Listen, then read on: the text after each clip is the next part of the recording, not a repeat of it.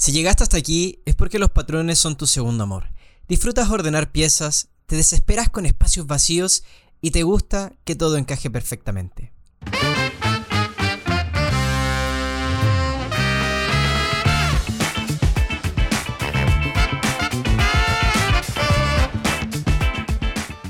Soy Cristóbal Pérez de Devir Chile y les doy la bienvenida a Manual de Supervivencia Lúdica, un podcast de Devir donde hablaremos de la pasión de jugar juegos de mesa, cartas, rol, miniaturas y todo lo que esta maravillosa industria tiene para ofrecer.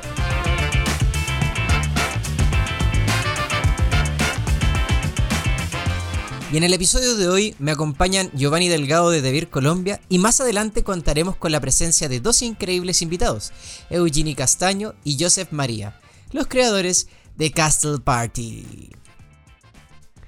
Oye, Giovanni, son tres capítulos seguidos en los que he estado. Estuve más desaparecido. No tengo ejemplo en este momento en la cabeza. Y todos son malos. Hola, Chris. Venías, exactamente, venías, venías de, de, una tanda de varios capítulos en los que ni te apareciste, ni dejaste huella, ni nada, perdido por allá en Chile. Y llegaste, mira, tres capítulos tin, tin, tin, de una. Así, así, sí. De hecho, me impresiona. Han sido seguidos así. Como, vamos a hacer que Cristóbal grabe todo lo que le faltó grabar en el año. Pero bueno, ¿Cómo estás? ¿Cómo estás? Qué bueno volver a tenerte. Qué bueno que dentro de esta tanda de tres capítulos este sea, creo que el segundo o el tercero. ¿Has participado los tres conmigo? A ver si, ya no me acuerdo. No, el anterior, el anterior. Con Lorena. Estuvimos con Party Games y estamos acá ahora con, con este nuevo capítulo. Eh, que está Porque muy teníamos que continuar con la fiesta. Teníamos que continuar Exactamente. con, con la fiesta. Ya pasamos de, de, Party Games y hoy vamos con algunas cositas de Castle Party también. Juego que está rompiéndola en toda Latinoamérica.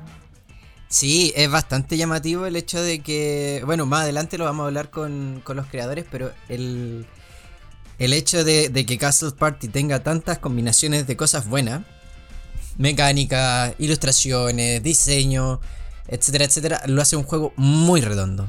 Muy redondo. Ya, ya, estás alistando tu, tu español, tu castellano para, pues obvio, tío, que, que, es que hasta catalán que voy a hablar, hasta catalán.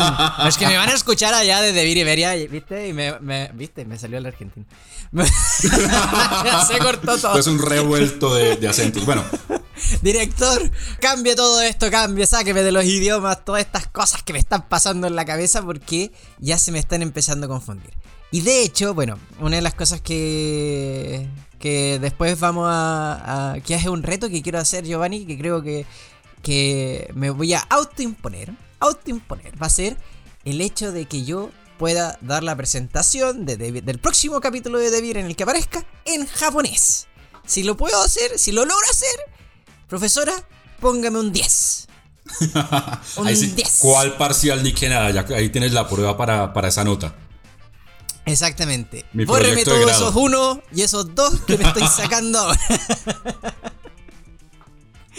Sáqueme de ese sufrimiento. Bueno, tocando el tema de hoy día, como bien dijiste en un principio, vamos a hablar hoy día de eh, Castle Party.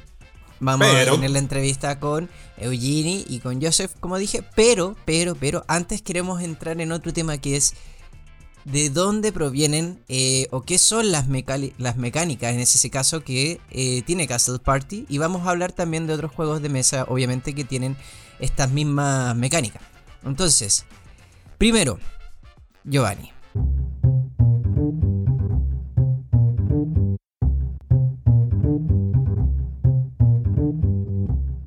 Somos dos, estamos solos, este es un baile para dos. Que toquen y pongan Luis Miguel, que quiero bailar contigo esta noche.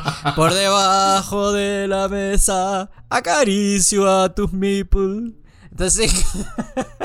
Yo no puedo creer que no me sepa ninguna canción de esas que tú cantas. Y yo estoy bueno. en la parte más eh, ecuatorial, más de más cercano a mí. Y yo, nada de Luis Miguel, nada de lo que hablaban hace un rato por interno de Chayanne y nada de eso. No, no, no, no puedo con eso. No puedo.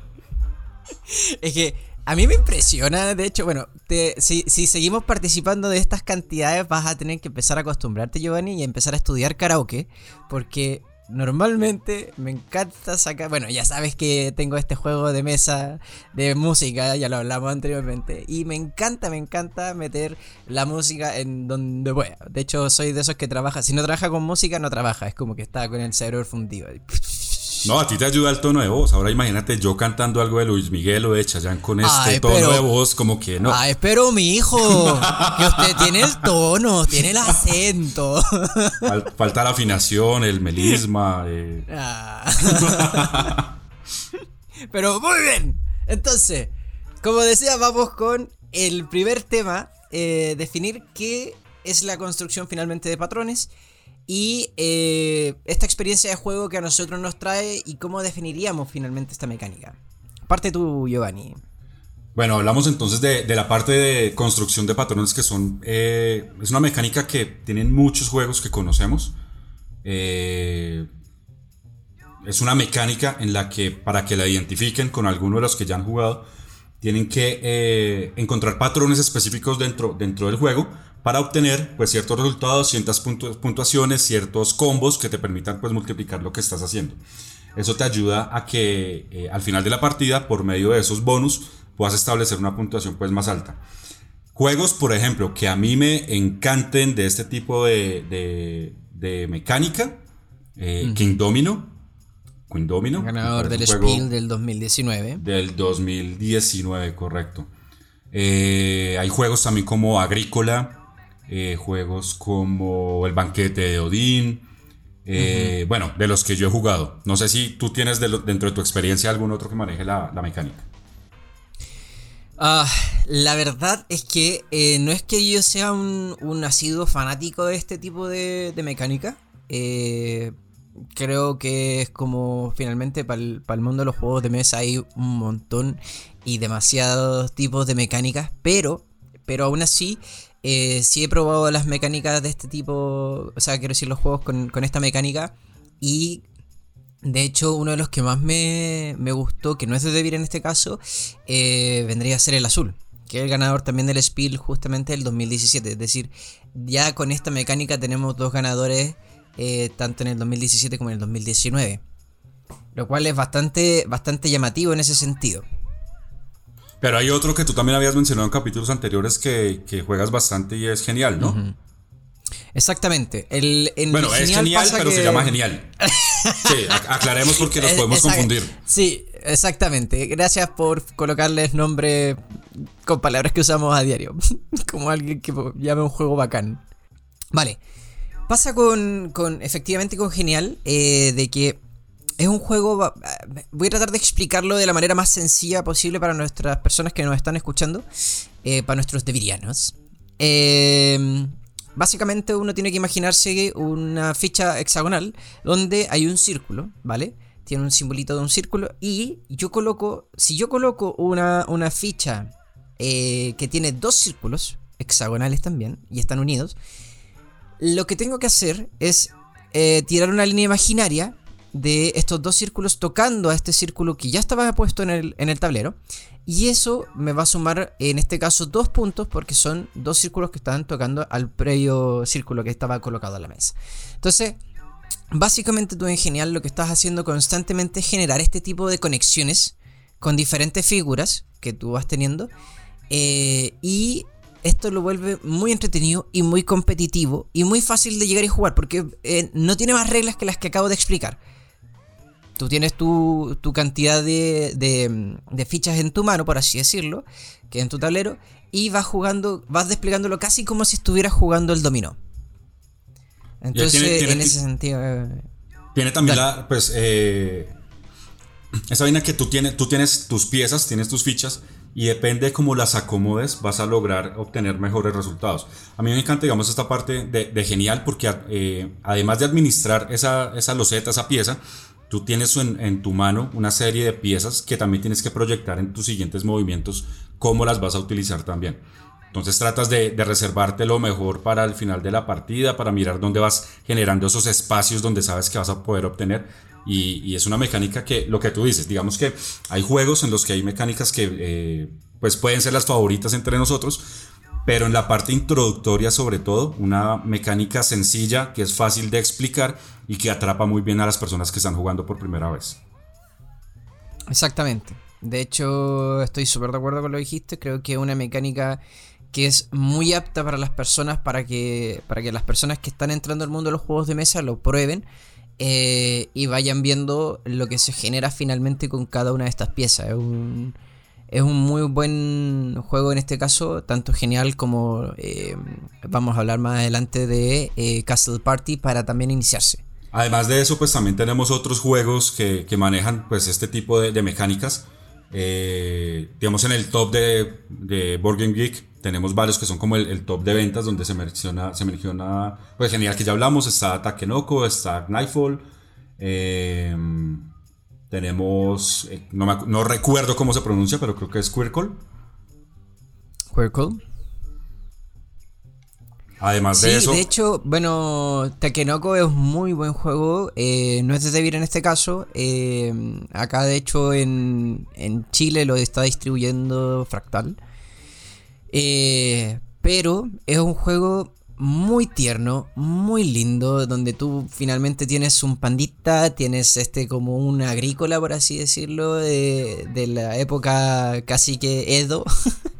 Y eh, finalmente tú tienes que tratar de generar patrones para ir generando puntos, que es un poco de lo que de la explicación inicial que dimos de cómo se de, de qué eh, cuál es como la descripción de este casi que de, de diccionario de qué trata este, este, esta mecánica. Entonces, ¿qué es lo que pasa con Takenoko? Que tú vas finalmente generando patrones, es decir, te pide, no sé, pues esta, esa, esta loseta que tiene que ser de pasto, esta loseta que tiene que ser de, em, no me acuerdo qué era, pero era una loseta rosada, y esta loseta que es amarilla. Y si tú generas ciertos patrones, eh, vas a obtener puntos, que de hecho es algo muy similar que después podemos ver en Sagrada que es otro juego eso que te distribuimos solamente. Eso te iba a decir, ahorita que lo estábamos mencionando, eh, se me vino a la mente. También lo, lo jugué. Eh, bueno, que es un juego que no me ha salido a mesa últimamente, pero recién salió y ya lo, tuve en mi ludoteca. Era como la sensación eh, en, mis reuniones. Y más por esta idea de que cada uno tiene su tablerito, tiene que completar la, vidriera, digamos, de, colores, y todo va de acuerdo al, a otra mecánica que tiene aparte de la construcción de patrones, que es el draft de dados, en el que previamente tú lanzas unos dados y depende de lo que te salga, tienes que empezar a acomodarlo en los colores que tiene tu, ventana, tu vidriera. Y eso ayuda a, primero a cumplir con unas misiones previas que son para todo el mundo, pero aparte cada uno tiene una misión, eh, digamos, oculta, que te ayuda precisamente a la forma en que gestiones eh, tus dados. No vamos a entrar a ahondar pues mucho en, el tema, pero hay, hay, restricciones, hay cosas que puedes hacer, que no se pueden colocar eh, ortogonalmente algunos colores, pero llama muchísimo la atención y, se pasa la partida súper rápido con este juego. Exactamente. De hecho, bueno, el, yo creo que sería súper bueno que alguien que está iniciando en los juegos de mesa juegue primero juegos como Takenoko, juegue primero juegos como Genial y después, si tiene. Eh, si le queda gustando la mecánica, en ese sentido, pase a un juego como Sagrada. Si bien Sagrada no es que sea difícil, si tú no tienes a alguien que te esté enseñando y explicando cómo se juega el juego, probablemente, y es tu primer juego con este tipo de mecánicas, probablemente se te puede hacer hasta un poco engorroso, básicamente porque tú tienes que estar constantemente preocupado de varias cosas que están ocurriendo en el tablero para poder decir y proyectar después a futuro y decir, ok, necesito entonces este color o esta figura o este dado con estas características porque si no voy a arruinar eh, la jugada que voy a tener para más adelante, voy a... Entonces pero para eso no hay eh, problema. Yo siempre les digo cuando vamos a reunir, vamos a jugar este juego, la idea es esto, juguémoslo, esta primera ronda, ahí ya vas a entender y la segunda te vas con todo. Y, la cogen súper fácil. Una, eh, es una buena forma de, enseñar juegos de mesa en realidad esa. sí, eh, dale, vamos, el primero de prueba, a ver cómo yo lo a ser más práctico. Soy del, típico que empieza a aprender el, el manual antes y de hecho, minutos antes trato de leerlo porque me ha pasado en varias ocasiones experiencias de, mal demostrador. No haga lo que yo hago. Eh, de que eh, yo llegaba, me leía el manual porque quería asegurarme de que todo estuviera bien. Y aún así, a pesar de que me había vuelto a leer el manual, se me olvidaban ciertas reglas. Entonces yo decía, ya, ya, sí, sí, sí, sí, sí, sí después lo reviso en el manual. A mí como, como anécdota me pasaba cuando enseñaba eh, Carcassonne. Les explicaba lo de los reinos, los caminos, los monasterios y juguémoslo ahí. La primera partida así. ¿Ya lo entendieron? Listo. Ahora resulta que también tiene los campos. Entonces está, y ahí ya le metía la parte de los campos. Entonces la primera parte como jugarlo muy sencillo, muy explicativo. Eso lo hablan mucho en el capítulo de, mm, de la familia. De que los niños aprendían de esa manera. Y de hecho lo conversamos también en el capítulo pasado con, con Lorena. De que el, el, tema de enseñar poco a poco eh, sirve mucho en ese sentido para, para hacer que después tú puedes decir, ok, ya estoy acostumbrado a este tipo de mecánica o este tipo de, de situaciones Ahora le puedo agregar un, un, nivel más. Que es básicamente lo que hacen los tutoriales. Y lo hacen desde, desde mm, épocas, por ejemplo, como Mario. De hecho, el juego Mario el, y Mega Man tenían el mismo tema de que te iban enseñando las primeras, las primeras dos, eh, dos, tres etapas. Era especialmente para enseñarte qué cosas tú puedes hacer. Y, la, y te la enseñaban de manera así que fuera muy natural.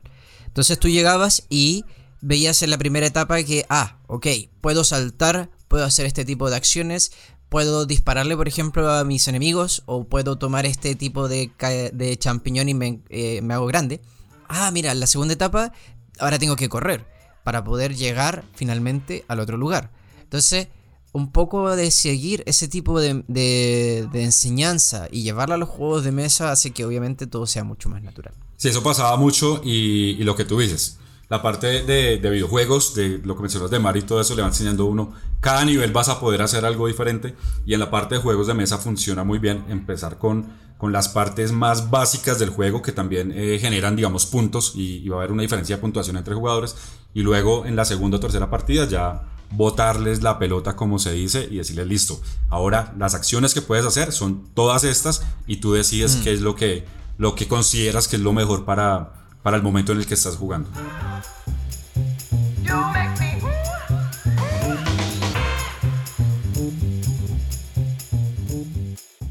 Yo creo que la mecánica de por sí ya está un poco más clara, por lo menos para la gente que nos está escuchando.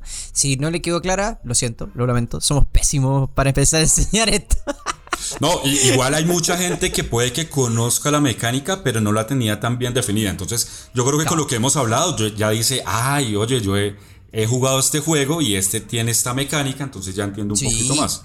De hecho, yo quiero hablar de, eh, de que hablemos en el segundo tema, eh, que es hablar sobre los juegos que tenemos también en nuestro catálogo que tienen este tipo de mecánica. ¿Por qué quiero hablar de este tema? Porque hay un juego en especial que, de hecho, eh, mientras estábamos preparándonos para este capítulo, yo ya me lo compré. Acaba de llegar a Chile.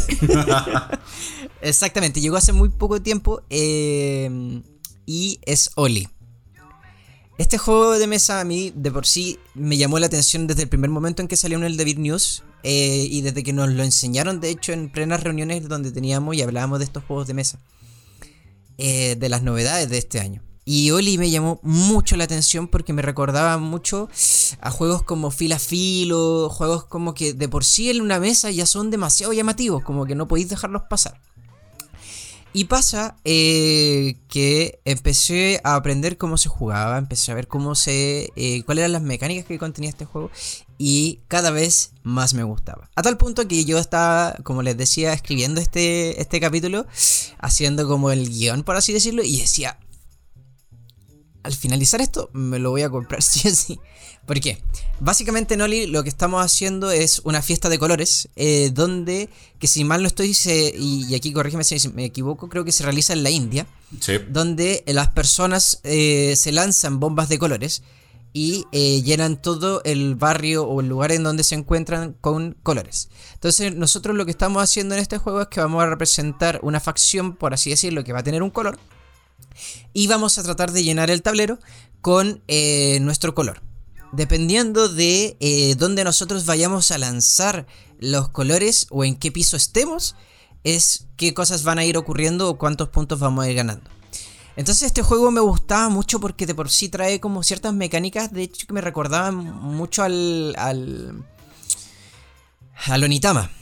Onitama tiene una este, este, esta eh, suerte de, de mecánica donde tú sacas una carta, eliges, eh, dependiendo de la carta, la carta te va a enseñar dónde tú te vas a poder mover y eh, dependiendo si la utilizas o no, es si te mueves o no te mueves, etcétera, etcétera. No voy a entrar más en detalle con Onitama, porque no viene el caso, pero el tema está en que aquí lo que tú tienes que hacer en Oli es dar vuelta a una... Mm, tú tienes una mano de tres cartas y tienes que elegir una carta y dependiendo de la carta que utilices, eh, te va a decir, por ejemplo, te van a aparecer, eh, invento tres símbolos de color, del mismo color.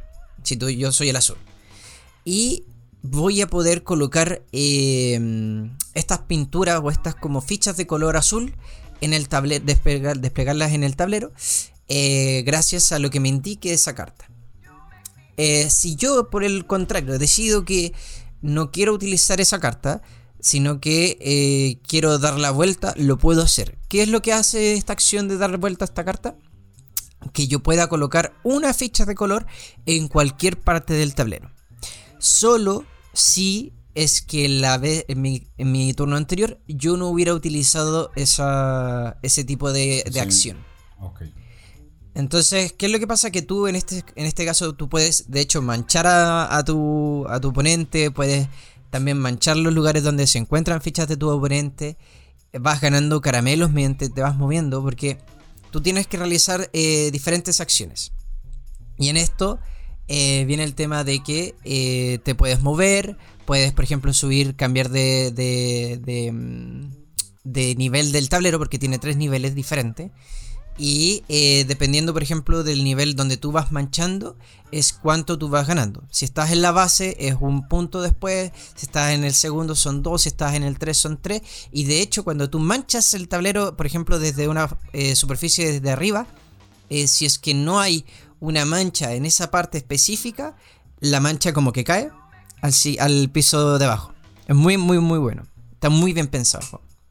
Y aparte de, la, de lo, que estás hablando, de, la mecánica que trae este juego, súper recomendado que lo tengan porque aparte la estructura en la que se monta el juego es absurdo, es, brutal. es muy... sí, es muy buena.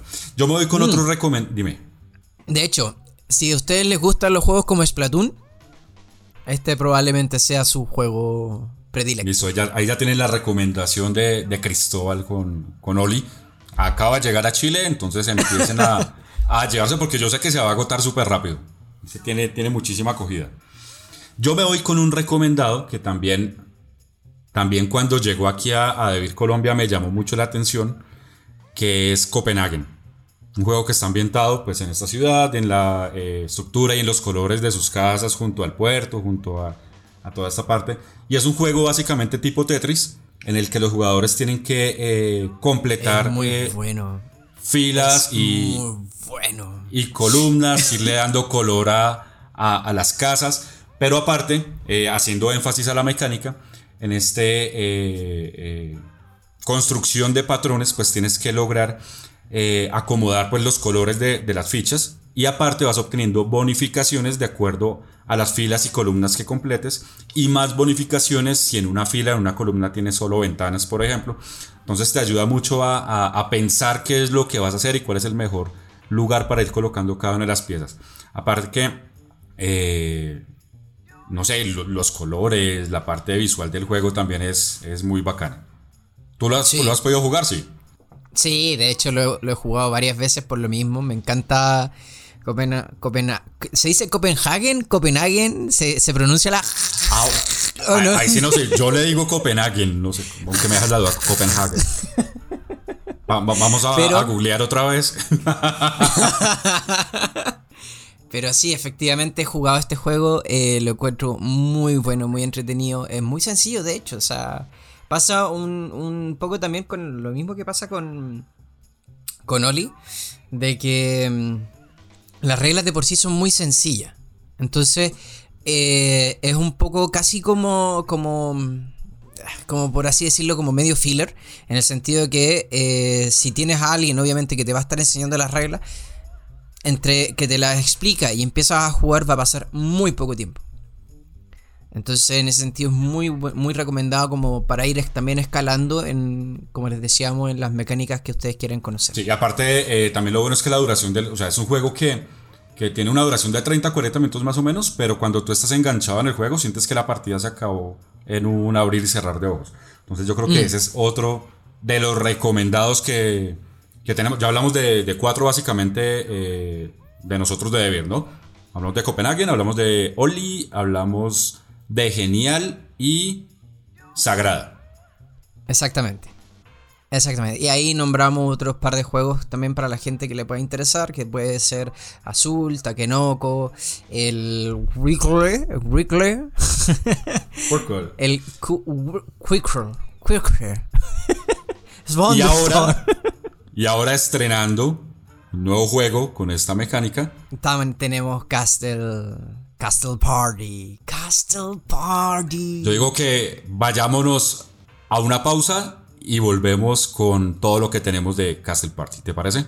Me parece excelente. Vamos a estos comerciales y volvemos.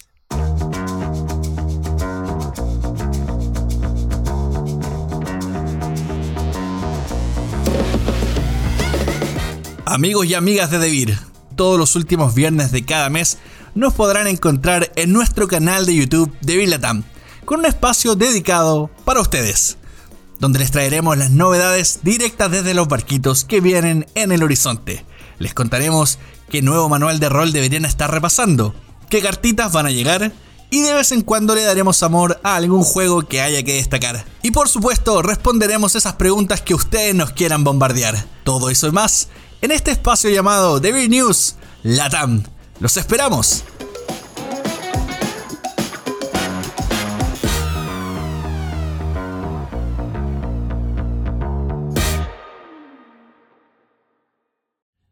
Y volvemos aquí en Manual de Supervivencia Lúdica. Y como les contaba Cristóbal eh, al inicio del programa, hoy tenemos la oportunidad de poder conversar con estos dos grandes creadores de juegos de mesa.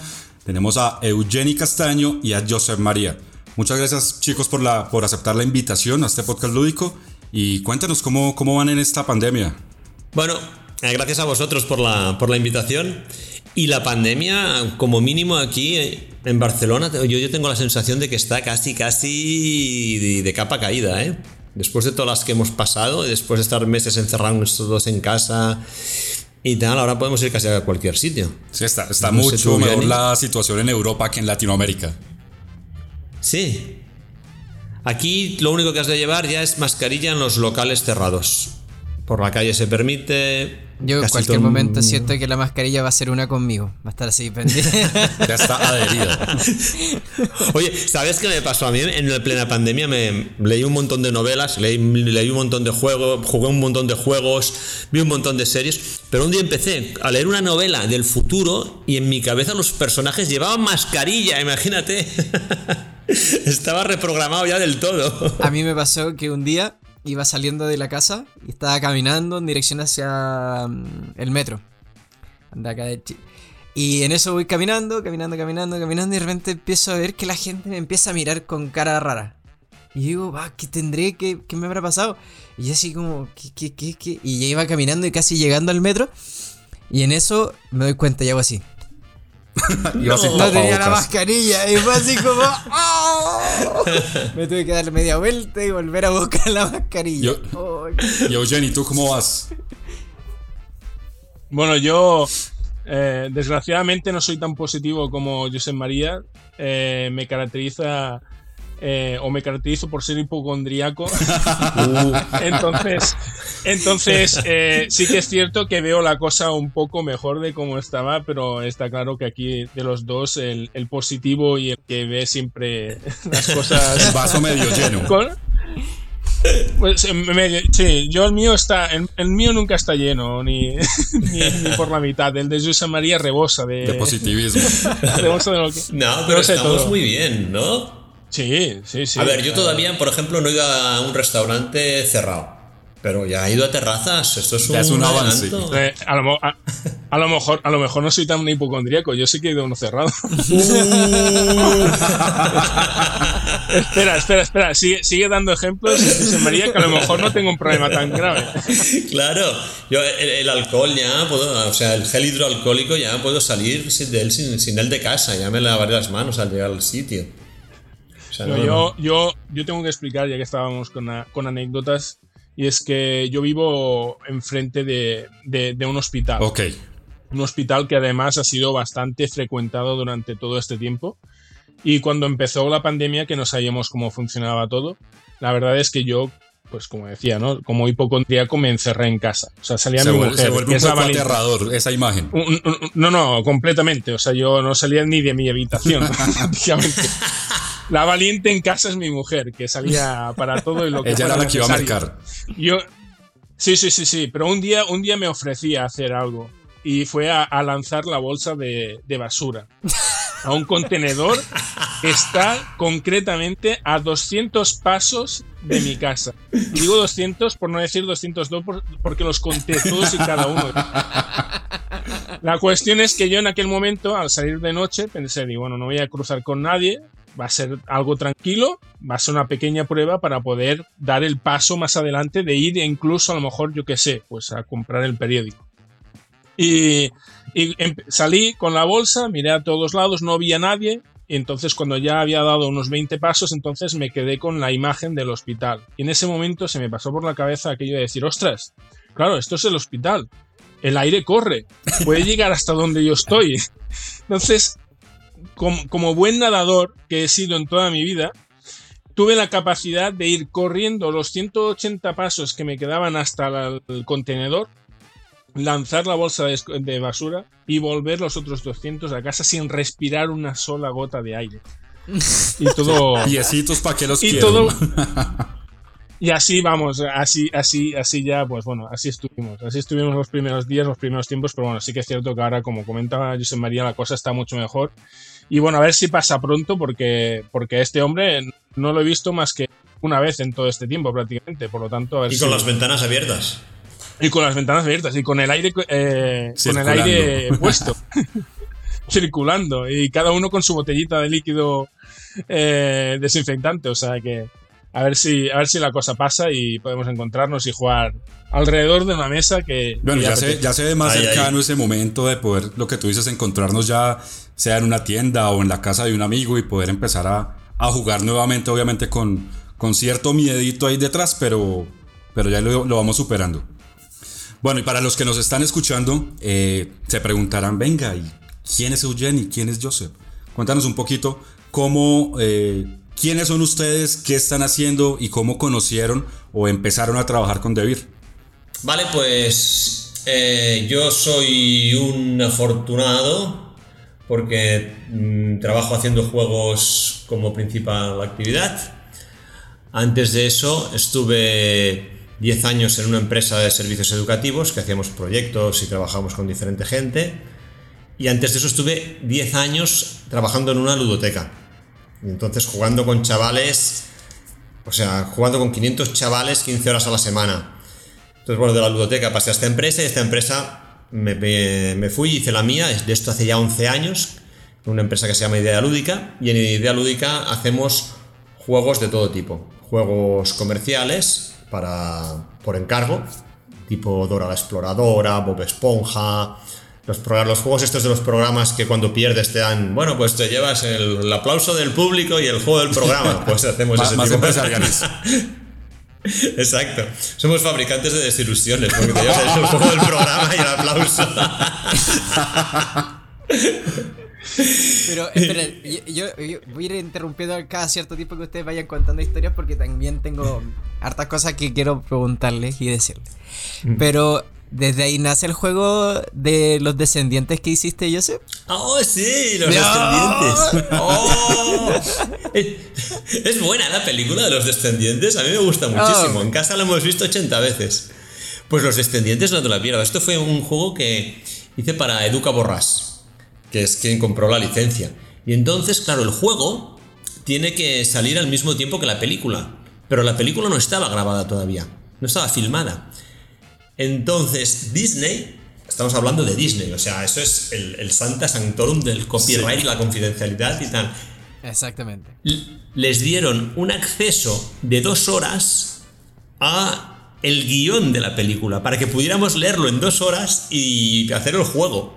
Y solo desde un ordenador del, licenciatario, claro, para que no corriera el, link. Y sí, sí, entonces para hacerlo tuve, bueno, fui a Educa Borras, había un PC, un ordenador donde se podía ver el guion. Venga, sí, preparados, conectamos, que esto empieza. Le dimos al, ver el guion, que era, que era PDF de texto, y empezó a correr un cronómetro cuenta atrás y venga a leerlo. Los dos que estábamos ahí y a tomar notas para poder imaginar cómo íbamos a hacer. ¿Cuál película? El, el salón oscuro y 20 cámaras mirando que no se fuera a filtrar nada. Totalmente. Totalmente. Y luego, bueno, luego hicimos el juego y sí, sí, funcionó muy bien y bueno, todo el mundo muy contento y tal. Pero sí, sí, fueron encargos tipo Misión Imposible. Pero sí, sí. Pues este tipo de juegos. Pero eso es, por un lado, eso es lo que hago en la empresa. Y luego lo que hago es, los juegos que no me pide nadie, los que me invento, pues los presento a mucha gente. Los presento a mucha gente. Cuando Eugenie nos conocemos desde hace años, de, encontrarnos en festivales y nos hicimos amigos, nos encontramos en, en Tona. Sí. Que tú tienes el Cargolino Valentino. Sí, sí, sí. Yo no sé ni lo que tenía en aquel momento, pero lo tenía porque. Iba a decir poca vergüenza, pero. pero eso, eso, no, nos da ninguna pista. eso no tiene límite temporal. Yo creo que estabas de visita y, quizás presentando los, los juegos que te ¿no? Sí, sí, sí, pero no sé, claro, es que. Y eso. Yo que publiqué mi primer juego hace 15 años, creo que fue, que fue Tobinstein y con Debir, yo los, ostras, nos conocemos, te diría desde siempre, porque. Porque primero que coincidíamos en los festivales cuando todavía no había tantísima gente, ni tantísimo autor, ni tantísimas editoriales. Y luego, yo tenía un amigo que tenía una tienda de, de juegos, de Magic, que también lo llevaba Debir. Y Debir aquí en España monta unas convenciones súper chulas de presentación de producto y como que el dueño, somos colegas, pero también de toda la vida y de juergas y de muy buen rollo y tal. Y me decía, oye tío, que tengo la convención de Debir. Y dice, digo que trabajas conmigo y te vienes. Y yo, venga, pues vamos. Y entonces también iba a las convenciones de Debir a ver, a ver las presentaciones de producto, con lo cual nos encontramos en los festivales. Y no sé si decir como infiltrado en las, en las convenciones.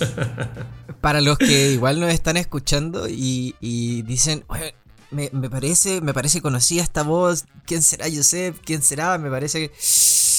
Para los que no saben, Josep eh, ha creado juegos como Dragones y Gallinas, Monstruos de Colores, Baobab, Castellers.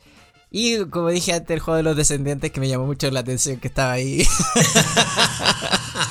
así que, para así decirlo, Joseph de alguna otra manera también fue. Hiciste uno de los primeros juegos que jugué cuando entré a Devir. Que fue Dragón y Gallina. Ah, qué bueno. Ese lo, ese lo hice con Dani Gómez, que es mi socio aquí en, en Idea Lúdica. Y es con quien hicimos el, el monstruo de colores. Mm. Bueno, escuchemos ahora a Eugeni, Eugeni, que está muy, muy callado. Bueno, es que yo podría estar escuchando todo el día. no, no. Paradme porque esto pasa. Eh, en nada pasa de ser una figura retórica a ser una realidad. ¿eh? cuando vayas a hablar, levanta la mano ahí como. De, de yo también tengo, tengo anécdotas que me han pasado con tus juegos, pero adelante, por favor, después vamos a hablar de eso. No, no, si empezamos a hablar de los juegos que tiene Josep María, tiene, tiene tropocientos. Si es que su lista es más larga que lista de la compra, o sea que no podría, no acabaría nunca este señor, pero bueno, es un placer. A ver, de hecho, para mí, para mí es como mi padrino lúdico, o sea, es una persona que siempre me ha ayudado, sobre todo en los inicios, cuando tenía cualquier duda cualquier cosa y cuando digo cualquier cosa pues es, es, es, es bueno no, no voy a decir cualquier, cualquier, pregunta que se le pueda pasar a uno por la cabeza y, este hombre con una paciencia ahí respondiendo y sí sí sí yo no tú tranquilo esto no hombre no sufras y sobre todo no sufras claro sí sí pero, sí eh, pero eh, yo siempre lo digo o sea claro son, son campos profesionales como muy, muy etéreos, ¿no? Y entonces hay cosas que si las has de descubrir tú, te pasas dos años, puedes pasarte dos años, y si te las explica alguien son literalmente dos minutos.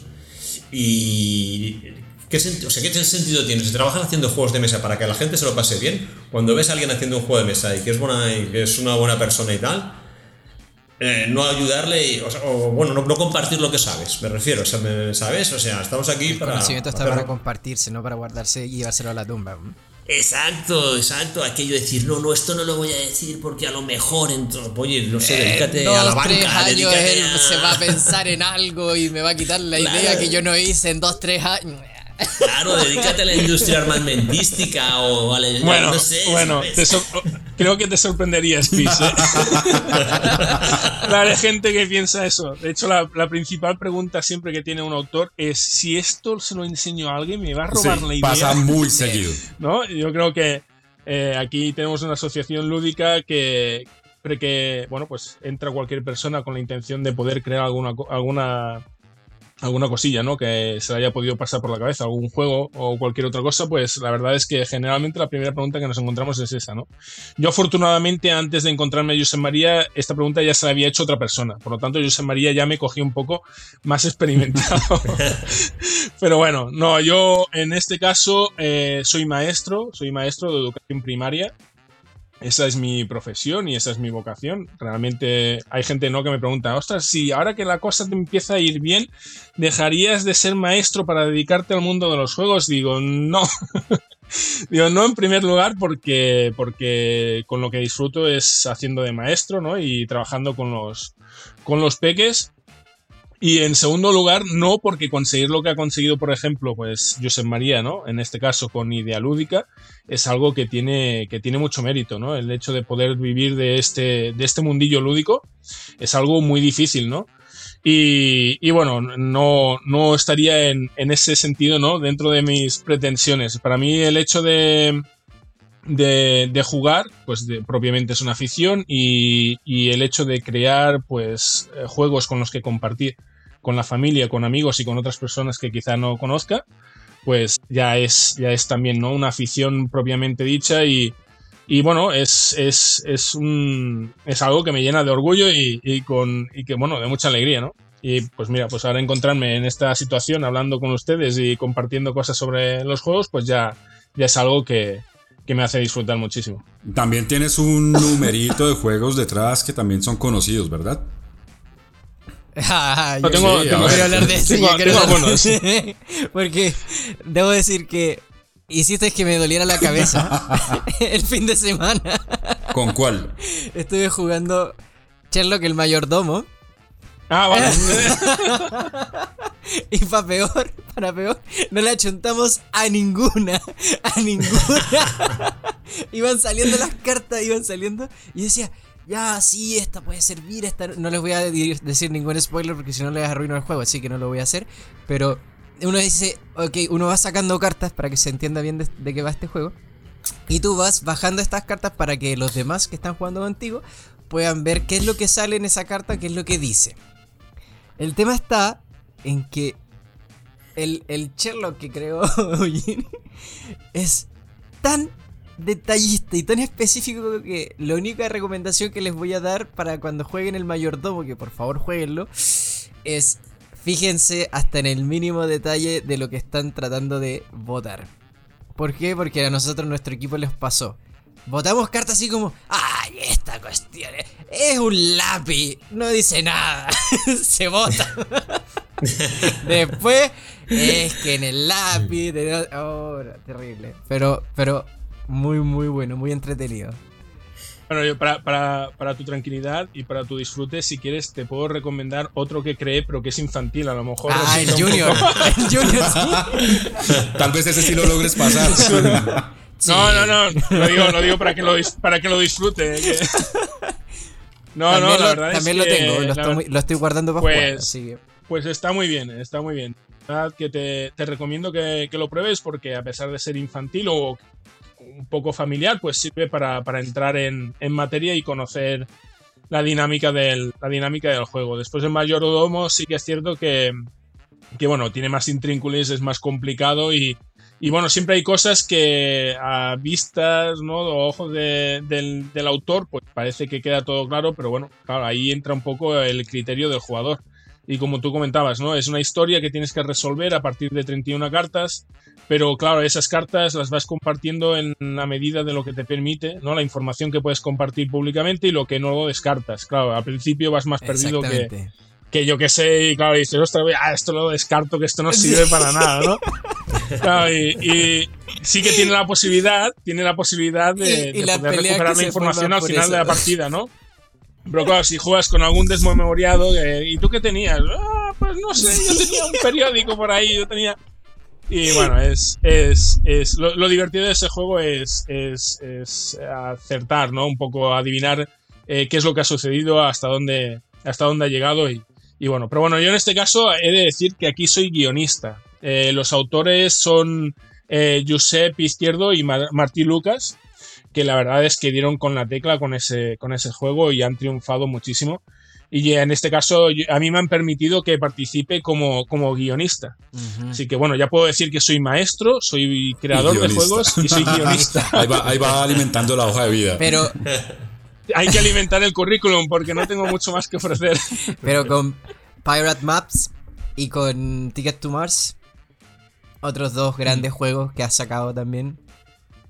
Sí, no, no, a ver, hay juegos que he tenido la suerte de que lleguen un poco más allá, ¿no? De, nuestras fronteras y, bueno, propiamente con este que tengo aquí, con Cargolino Valentino, que fue el, primero de todos y el que, el que de momento, pues, a ver, no es que me haya dado más satisfacciones, pero sí que, bueno, sí que ha ido un poco más allá, ha llegado a varios países, está pendiente ahora de que sea publicado también en más lugares y, bueno, de hecho fue el que me puso en contacto con Devir, o sea, porque eh, aquí en, Barcelona hay un festival de juegos que se llama Do Barcelona sí. y, y, bueno, como todos los festivales, tuvo sus inicios y al principio, pues bueno, pues eh, iban invitando a todas las editoriales que pudieran sumar y que pudieran dar un poco su opinión y pudieran, pues no sé, ofrecer eh, algo al, festival. En este caso, yo tenía un juego que era autopublicado, me había hecho mis 200 copias nada más, pero el bueno de Oriol Comas, que es el comisario de la feria, tuvo, tuvo el, la, bueno, pues la, el detalle de, ofrecerme participar de aquella reunión.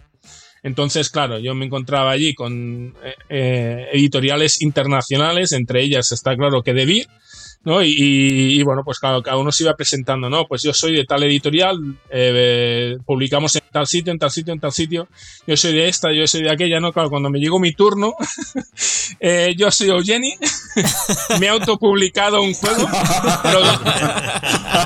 pero, ya es la segunda tirada, porque la primera tirada eran de 100 y volaron rápidamente, o sea, y claro, la gente, ostras, pues muy bien, la segunda tirada, no, 200. muy bien, muy bien. Pues nada, pues bienvenido, Jenny, ¿no? Y ahí, ahí tuve la oportunidad ya de conocer a varias personas del equipo de Devir y, mm. y, a, y, a, partir de aquí, pues bueno, pues ir haciendo, ir haciendo amistad, que, que, es lo bueno, ¿no? De esta, de esta afición, que, que compañeros también, pues somos amigos. Y llega, llega esa, esa, esa amistad, ese conocer a esas personas de Devir en esa época, al punto que nos trae hoy en día. Y es eh, toda la campaña que todos los que nos están escuchando han visto durante el mes de agosto eh, y que sigue eh, presente con, con, este gran juego, con Castle Party.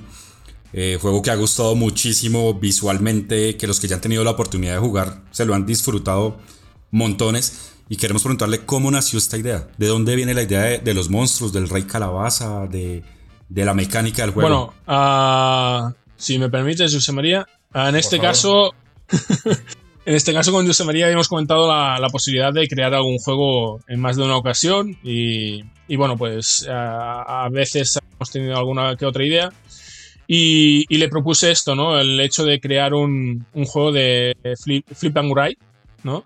Que, bueno, que iba un poco más allá del, del roll and write eh, convencional, ¿no? En ese momento estaba muy de moda, o sea, no, no es que no es que fuéramos eh, los primeros en crear un, un, juego de esta tipología, ¿no? Y de esta, y de esta mecánica, pero sí que con vista a lo que había en el mercado intentamos ser un poco un poco innovadores, ¿no? Y buscar algo que, que, fuera diferente. Entonces aquí vino el tema este, ¿no? De, del flip and, flip and write, de, crear patrones eh, conjuntamente, de meter las cartas entre unos y otros y a partir de aquí también pues con la idea de, de jugar con la orientación, ¿no? De cómo se ven las cartas, pues pues eh, se iba construyendo poco a poco el tablero, ¿no? Entonces, eh, de esa primera idea, ¿no? De crear un flip and write, empezó a salir, pues, eh, estas otras en cuanto a la mecánica y bueno, ya en cuanto a temática, pues está claro que si trabajas con Josep María tienes que meter una temática ahí, ahí alocada, alocada y desvergonzada, ¿no? Y entonces ya, claro, bueno, ¿y esto cómo lo podríamos ambientar, no? Y es cuando aparece Josep María. He tenido una idea. Claro, o sea, o sea no, no, me diréis que, que, no mola, ¿no? O sea, monstruos que en vez de estar comiéndose gente, pues están ahí de, fiesta. Eh, Eugenio y yo lo que, lo que teníamos hace, hace tiempo teníamos un grupo de autores que nos llamábamos eh, Set de Joc, que es un juego de palabras porque es siete, en catalán es siete de juego, pero también es como set de ganas de beber, set de juego. Entonces quedábamos. Ah, pues yo pensaba que era, una referencia al tenis. O sea, que imagínate, José María, ¿eh? Ahora, ahora. digo, bueno, entero. hay, hay, hay, uno de ellos que es un poco tenista, digo, pues a lo mejor le ha querido poner esto, ¿no? no, no, no, era. No, pasa nada, siete años más tarde siempre va bien enterarse uno de ello. de, de, hecho, me llama. Me, cuento aparte, me, de las pocas palabras que me sé en catalán, cuando fui, tuve la oportunidad de poder ir a, a conocer a los chicos de Devir Iberia, me enseñaron una frase que era setze Setze ah, dujes d'un jutjat mengen fitxes d'un penjat.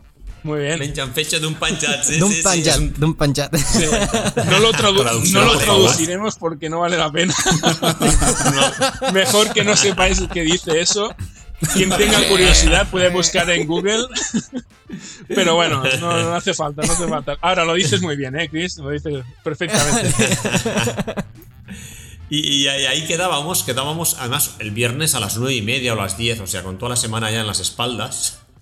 Y estábamos jugando hasta las 2, las 3, empezaban las cabezas, bueno, empezaban las cabezas a dar cabezadas ahí que ya no podíamos, pero todo el mundo traía prototipos.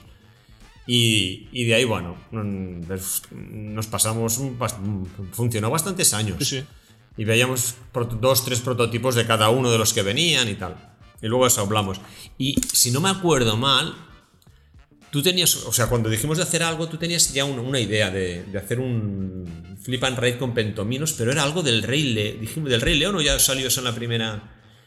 O sea, que era, o no sé si eso salió una idea en la primera reunión que tuvimos de, de que antes de ser monstruos eran como la, presentación del, Rey León, ¿sabéis? La imagen del mono con el, con, el Simba en los brazos. Que todos los animales estaban abajo, ¿eh? Rafiki. Así.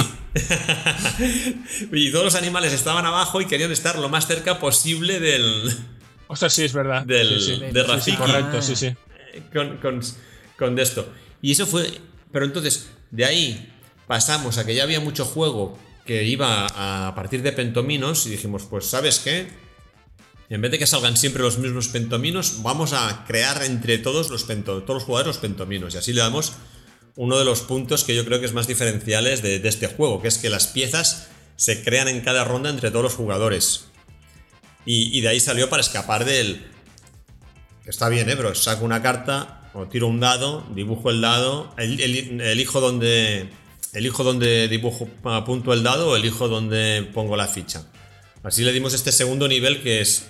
Primero construyo la pieza, construimos la pieza entre todos todo el mundo intentando estirar hacia sus intereses y una vez hecho, hay la jugada especial que te permite modificarla o no y luego la apuntas. Y, luego ya solo, como estos, ya solo faltó el tema que, bueno, ya sabéis, o sea, bueno, cuando falta un tema es que pase una semana, fregar los platos, ducharte, hacer cualquier cosa que no de esto hasta que dices, ah, mira, oye, ahora qué pienso. Y, salió el de los monstruos y bueno. Sí, Y, ahí, lo tuvimos. De hecho, a partir eso, de... eso funciona Dale, Johnny. No, no, no. Iba a eso, fue Ay, perdón. Es que. Es que dale, Eugeni, dale, es que, el, llamarse, llamarse Giovanni y Eugeni, esto es un cacao. O sea. a, partir, a partir de aquí, si me podéis, si queréis, me podéis decir Eu y ya está. Oh, ya. No, no, no, no, no, no. No, disculpa, disculpa. No, sencillamente, así que iba a añadir a lo, a lo que comentaba José María, ¿no? Que sí que es cierto que a partir de aquí cuando encajas entonces una, temática y que lo ves tan claro, a partir de aquí pues se fueron puliendo detalles y efectos especiales, ¿no? Pues, pues, como el tema de la conga, el tema, bueno, es que esto, esto es José María, o sea, yo me imaginaba ya allí bailando la conga, mirando por la ventana, que si no sé qué, alrededor del rey calabaza, o sea, todo esto ya él iba metiendo tema y, y sí que entonces ya pues se, se, empezó a cerrar el juego ya y, quedó algo que, que bueno, se, se, asemeja prácticamente a, a, lo que, a lo que está hoy publicado, ¿no? No, esa parte también, porque sí, una, una cosa es la conga, eh, los fuegos artificiales por la ventana, pero ya tumbar a los monstruos también del castillo cuando no caben. Bueno, ahí está la... Y la parte de, de, de, mirar la carta, que cada jugador, depende de donde esté ubicado, va a tener una perspectiva de la figura totalmente diferente, ayuda muchísimo, porque generalmente uno está con el tablero, dice cómo, cómo los acomodo, voy a acomodar vampiros acá, pero voy a mirar qué está haciendo el otro. Entonces, como es depende de la perspectiva, no hay forma de decir, venga, me lo voy a copiar a, a, a este jugador. Eso estuvo brutal, estuvo buenísimo.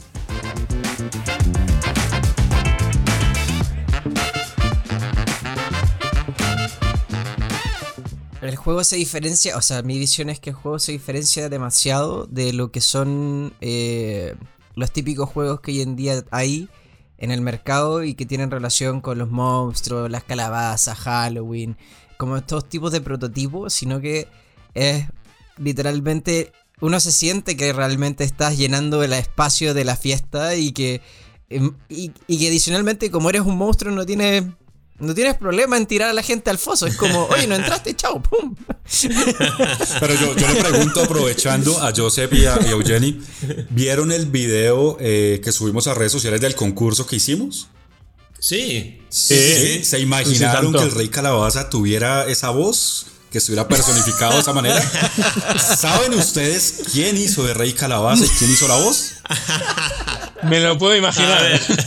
Ahí lo tienen. Señor Cristóbal fue, fue quien personificó al rey calabaza. Te metiste en el juego, ¿eh? Sí, sí. bueno, yo no hice la voz, lo que la hizo Nicolás, nuestro director, que está detrás de cámara.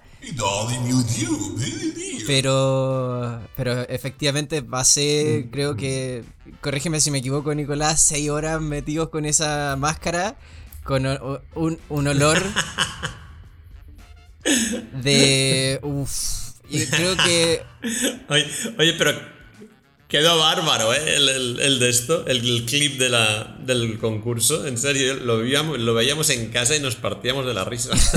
Quedó brutal, muy bueno. Solo espero que no estuvieras con mascarilla además dentro de... No, en un momento lo pensé, dije, oye, la mascarilla... No, después, después de, Es que tiene mucho relleno, mucho relleno. Y la verdad es que la, máscara quedó espectacular. La mandamos a hacer con un chico que se especializa en hacer efectos especiales para las películas. Ajá. Eh, entonces el, trabajo que hizo fue brutal. Pero, claro, o sea, llevar esa máscara, el atuendo y hacer los movimientos. Pero estuvo, fue, realmente fue muy divertido, muy entretenida la campaña, lo que, lo que planteó ahí Giovanni con, con Paz cuando estuvieron eh, hablando sobre qué cosas hacer, cómo hacerlo y cómo resolver esto. Y en ese sentido creo que, y, quería también tocar este tema de que mm, creo que el, trabajo que hizo Lauriel, Lauriel creo que se, dice. Lauriel. Eh, eh, es, pero espectacular. Es decir, eh, el, hecho de que sean monstruos, que sean medianamente chibi, pero que de hecho en, un par de reviews que estuve revisando, la gente decía y hablaba y decía, es que me da cosa lanzar al foso a este monstruo o dejarlo fuera porque es tan bonito. Pero no mueren, solo se mojan. no, hay, cocodrilos en el, foso. Entonces decían que, claro, porque el, el, cómo estaban personificados cada uno de estos personajes era muy, muy entretenido, muy vistoso. Y creo que la portada en ese sentido también causa esa, esa sensación de. Es como que. Wow, qué lindo, qué lindo todo. Qué chibi. Sí. Hoy, le dieron, ¿no? Hoy le dieron un, premio, bueno, en es una selección, unos youtubers que hacen una selección de juegos y tal, ya le dieron un premio a la mejor, a las mejores ilustraciones. justo esta mañana lo veía en Twitter, sí, sí, sí. no, lo, estoy viendo, pero qué buena. A mí me matan ese rey calabaza y, los Frankenstein sobre todo, pues, brutales. Sí, sí, sí. No, yo, yo bueno, Esqueleto, compadre. Team Calavera, Team Calavera. pues esto fue, fue una elección de, David Esbri, que es el editor que llevó el, proyecto y que también fue quien hizo la. decidió que el, en vez de ser con papeles, fuera con las pizarritas estas ilustradas y que vamos, que hizo una, una producción impecable. Sí, sí, sí. Bueno, y hablando ya en, en, materia de lo que se logró, de lo que lograron construir con todo esto. Eh, del resultado final del producto de Castle Party. Según la opinión de ustedes, ¿qué diferencia Castle Party en este momento eh, de otros juegos? ¿Y, qué les pareció este resultado final que se, al que llegó el juego? A ver, el, resultado final es extraordinario. de hecho, yo creo que hemos tenido la, la, presión en algún momento incluso de decir, ostras, será, será tan buen juego como bonito que... Porque claro, no, no lo había pensado, pero tiene mucho sentido.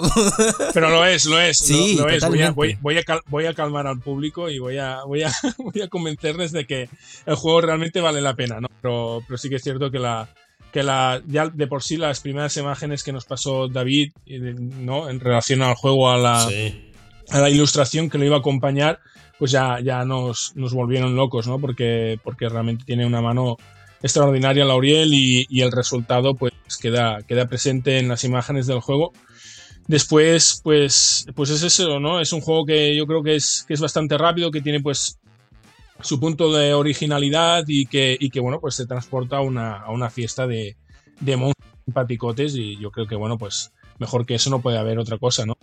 Después ya están los autores, ¿no? Que tienen sus cosillas y, y que son un poco peculiares, pero bueno, pero el juego de por sí yo creo que yo creo que sí, yo creo que ha, quedado ha quedado extraordinario, además a un precio a un precio pues muy muy muy interesante a nivel general y sí, sí, sí, correcto para todo lo que lleva dentro, pero bueno, yo creo que eso ya empieza a ser una una marca, ¿no? De Beer, ¿no? En, lo, que, lo que sois capaces de meter en, en los juegos con lo pequeñitos que son, ¿no? Y todo lo que sale de todo lo que sale de ellos, ¿no? Aquí, aquí de hecho es una de las cosas que se empiezan a comentar, ¿no? Y, y ya es, es, aquello de a ver, a ver qué es todo lo que lleva dentro este juego, qué, qué es lo que da de sí.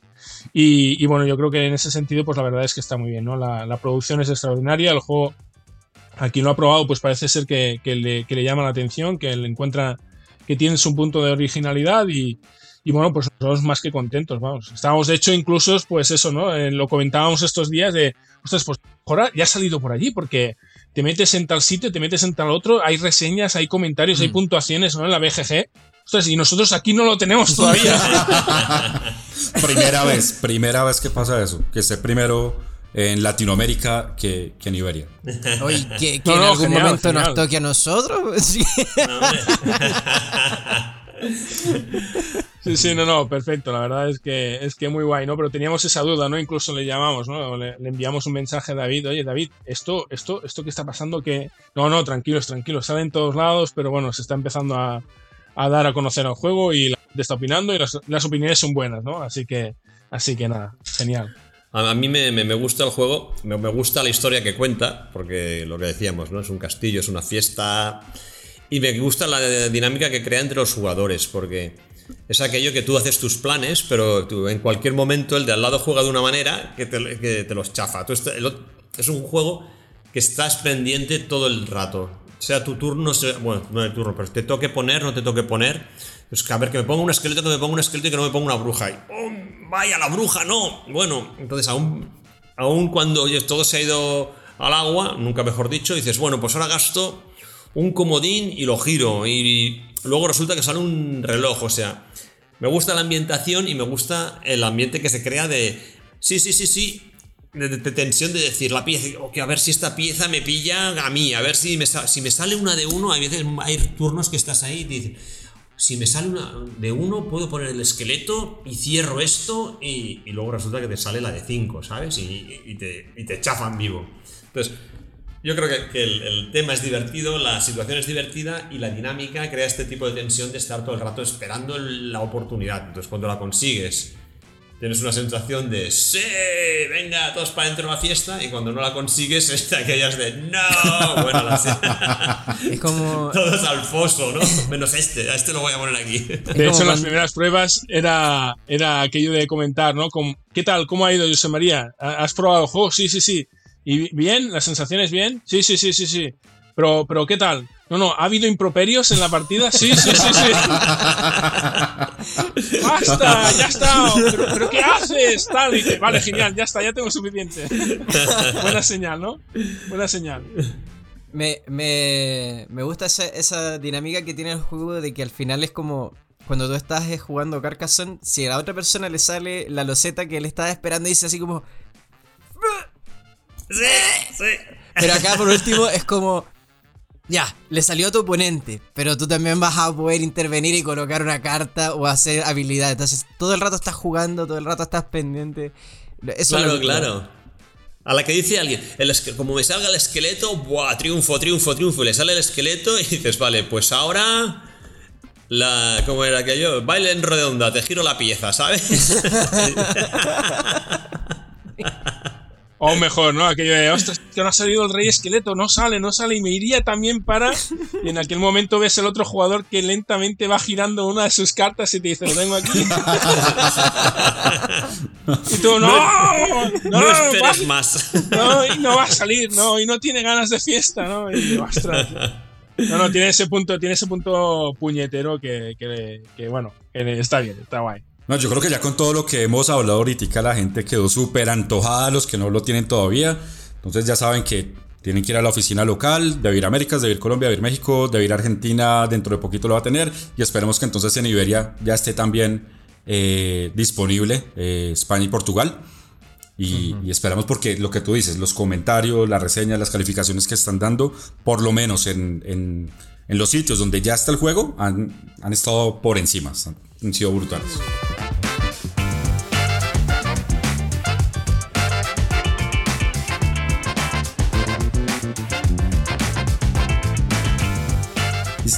¿Qué se viene después de esto ya que trabajaron juntos? ¿Tienen algún proyectico por ahí especial? ¿Algo nuevo para el próximo año? ¿Algún spoiler alert? Explícalo tú, Eugeni, porque pero, ¿qué, explico? Bueno, el que tú prefieras de los dos. Ah, hay dos. Ah. Bueno, no, algo, algo tenemos, algo tenemos. La, cuestión es que viendo lo bien que ha funcionado todo el tema de la historia en el juego de Castle Party, hay, hay otro juego con el que hemos empezado a construir a construir algo que tiene pues una historia ¿no? detrás. Esperemos que la historia sea tan buena como el juego en sí mismo. pero, pero bueno, es eh, bueno, la podríamos explicar. Total, a partir de aquí, no, bueno, como hemos dicho antes, que las ideas no se copian y que no tenemos que sufrir, ¿verdad, José María? ¿Verdad que no? no, la idea, la idea vendría a ser que el rey, bueno, el rey o el príncipe, ¿no? El príncipe, el jovenzuelo cada año se pide una cosa, una cosa más grande, ¿no? Un regalo más grande y, y pretencioso para, su cumpleaños. Ha llegado su, su décimo cumpleaños y ha dicho que quiere un, que quiere un unicornio. Y en este caso, pues, pues bueno, pues ha, oído que los unicornios son blancos, que tienen alas, que se tiran pedos de colores y cosas así, ¿no? Y quiere uno, él no lo ha visto nunca, ¿no? Pero quiere uno. Entonces nosotros somos los granjeros de la comarca que le vamos a dar le vamos a dar a él lo que pretende, pero claro, como bien sabemos todos, los unicornios no existen, ¿no? Entonces, nuestro juego consiste un poco en el hecho de, de ir vistiendo cada uno su animal. Pues José María su cerdo, yo mi burro, el otro el asno, el otro el, la cabra, pues con un cuerno, con unas alas y tal, tirando purpurina, tirando fuegos artificiales y cosas de colores por todos lados. y, y bueno, pues eh, hundiendo en el barro el, animal del, contrincante. ¿no? Por, ahí, por, ahí va la, por ahí va la historia, por ahí va la historia y por ahí va el juego. Todavía no está acabado y, bueno, no sé hasta dónde nos llevará porque bueno, como he dicho antes, trabajando con José María puede acabar esto en, una locura, si no, si no lo es ya todavía, ¿no? Pero bueno, ahí, ahí estamos. Pues esperemos, A ver si nos encontramos y podemos trabajar. Que podamos verlo, verlo materializado. Exactamente. Gracias a todos y a todas quienes nos escuchan y recomiendan este podcast. Les recordamos que pueden escucharlo a través de Spotify, Apple Podcasts, Google Podcasts y Spreaker. Además, para conocer más sobre nuestros juegos de mesa y nuestro catálogo disponible en tu país, visítanos en www.devir.com o en las redes sociales de Devir Américas, Argentina, Chile, Colombia y México. Muchas gracias chicos entonces por asistir hoy día, por estar con nosotros, contarnos todas estas historias lúdicas y bastante locas. Si quieren, por favor, den sus redes sociales y coméntenos dónde las personas los pueden encontrar. Mm, muchas gracias a vosotros por la invitación y bueno, si queréis saber de lo que hago y de, las tonterías que se me pasan por la cabeza, a mí me podéis encontrar en Twitter. Soy JM-AYUE, ALLUE, y, y ahí estoy, enganchado contando los juegos que hago, las cosas que veo y todo lo que me interesa. En mi caso también me podéis encontrar en, Instagram o, más bien en Twitter, que es donde suelo frecuentar. Y en este caso pues sería Ucheniu, eh, U-X-E-N-I-U, ¿de acuerdo? Y, y, nada, pues encantado de poder atenderos y poder hablar con vosotros, que siempre es un placer. Claro que sí, esperamos tenerlos muy pronto de nuevo. Hasta luego. Hasta luego. Chao, adiós.